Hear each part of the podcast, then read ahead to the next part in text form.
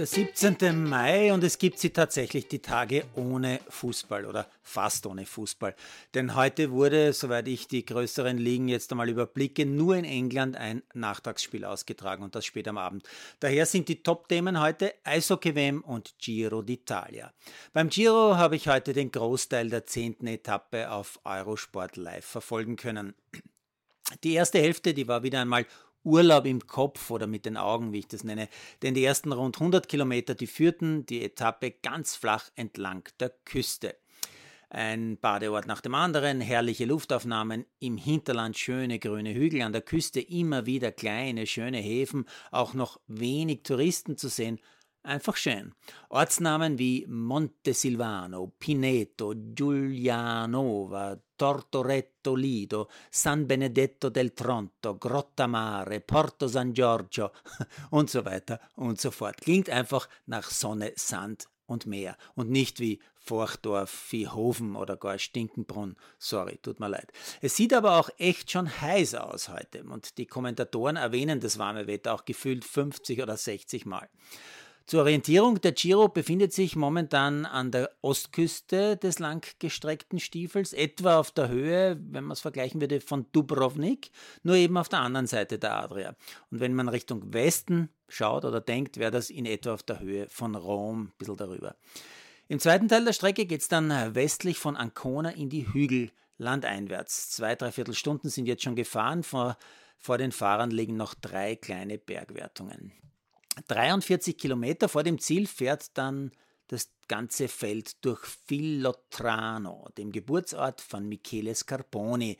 Der Italiener hat 2011 den Giro gewonnen, weil der eigentliche Sieger Contador nachträglich des Dopings überführt wurde und in Filotrano jede Menge Transparente riesige Bilder von Michele Scarponi. Ja, und auch Scarponi war wegen Dopings einmal länger gesperrt und mehrfach in Dopingdiskussionen verstrickt, weil aber in seinem Heimatort Filotrano 2017 äh, eben dieser Scarponi beim Training tödlich verunglückt ist, gilt er dort als Held des Radsports. Doping als Kavaliersdelikt. 32 Kilometer vor dem Ziel der heutigen Etappe kommt dann richtig Bewegung in dieses riesige Feld. Es gibt die ersten Versuche rauszupreschen und eine eigene Führungsgruppe zu bilden. Einmal hat es eine kleine Gruppe gegeben, aber die ist auch eingeholt worden. Aber 13,5 Kilometer vor dem Ziel sind alle beisammen. Vor der letzten Bergwertung zieht sich das Feld langsam auseinander, das Tempo extrem hoch, auch bergauf, aber keine Vorentscheidung. Dann geht es im Höllentempo bergab Richtung Ziel. 4,3 Kilometer vor dem Ziel versucht Topstar Van der Poel bergab wegzukommen. Gelingt auch nicht. Am Ende wird es wieder ein Massensprint und dann wird es ein Sieger für die Geschichtsbücher. Denn erstmals gewinnt ein Fahrer aus Eritrea namens Binyam Girmay. Musste natürlich gleich nachschauen, wo liegt eigentlich Eritrea genau. Im Nordosten Afrikas, grenzt im Süden an Äthiopien, Land der Läufer, und liegt am Roten Meer. Girmay ist übrigens erst 22 Jahre, hat vor zwei Jahren noch bei der WM die Silbermedaille bei den Junioren beim Straßenrennen gewonnen. Ja, und schon bin ich ein Fan dieses scheinbar extrem bescheidenen, extrem talentierten jungen Mannes, der sich jetzt also auch Giro-Etappensieger nennen darf. Zur Abkühlung Eishockey-WM war aber keine Abkühlung, war auch wirklich heiß. Österreich in der Nachmittagspartie heute gegen Ex-Weltmeister Tschechien. Das erste Tor schießen die Tschechen nach knapp acht Minuten, zählt aber wegen Behinderung von Tormann Starkbaum nicht. Auch die folgenden zwei Zwei-Minuten-Strafen übersteht Österreich in Unterzahl. Zwei Minuten vor der ersten Pause dann aber doch das 1 zu 0 für Tschechien. Im zweiten Drittel keine großen Aufreger, keine Heuler und auch das Schlussdrittel ist jetzt nicht gerade der Burner gewesen, leider.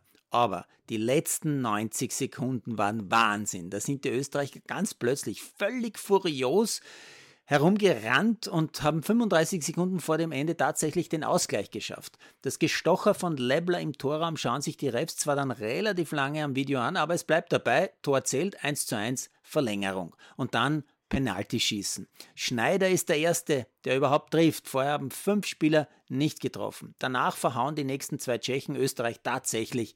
Der Sieger dieses Spiels macht zwei Punkte, gewinnt dieses Match. Ja, bei der letzten AWM vor acht Jahren hat man in Bratislava, vor drei Jahren hat man in Bratislava noch 0 zu 8 verloren. Ich war leider live dabei. Diesmal aber ein toller Erfolg. Aber, ein kleines Aber gibt es doch. Österreich muss gegen die vermeintlich Schwächeren, also Norwegen oder vor allem Großbritannien, trotzdem zumindest noch einmal ein Unentschiedener spielen und in eine Verlängerung, um in dieser A-Gruppe bleiben zu können. Es bleibt also weiter spannend.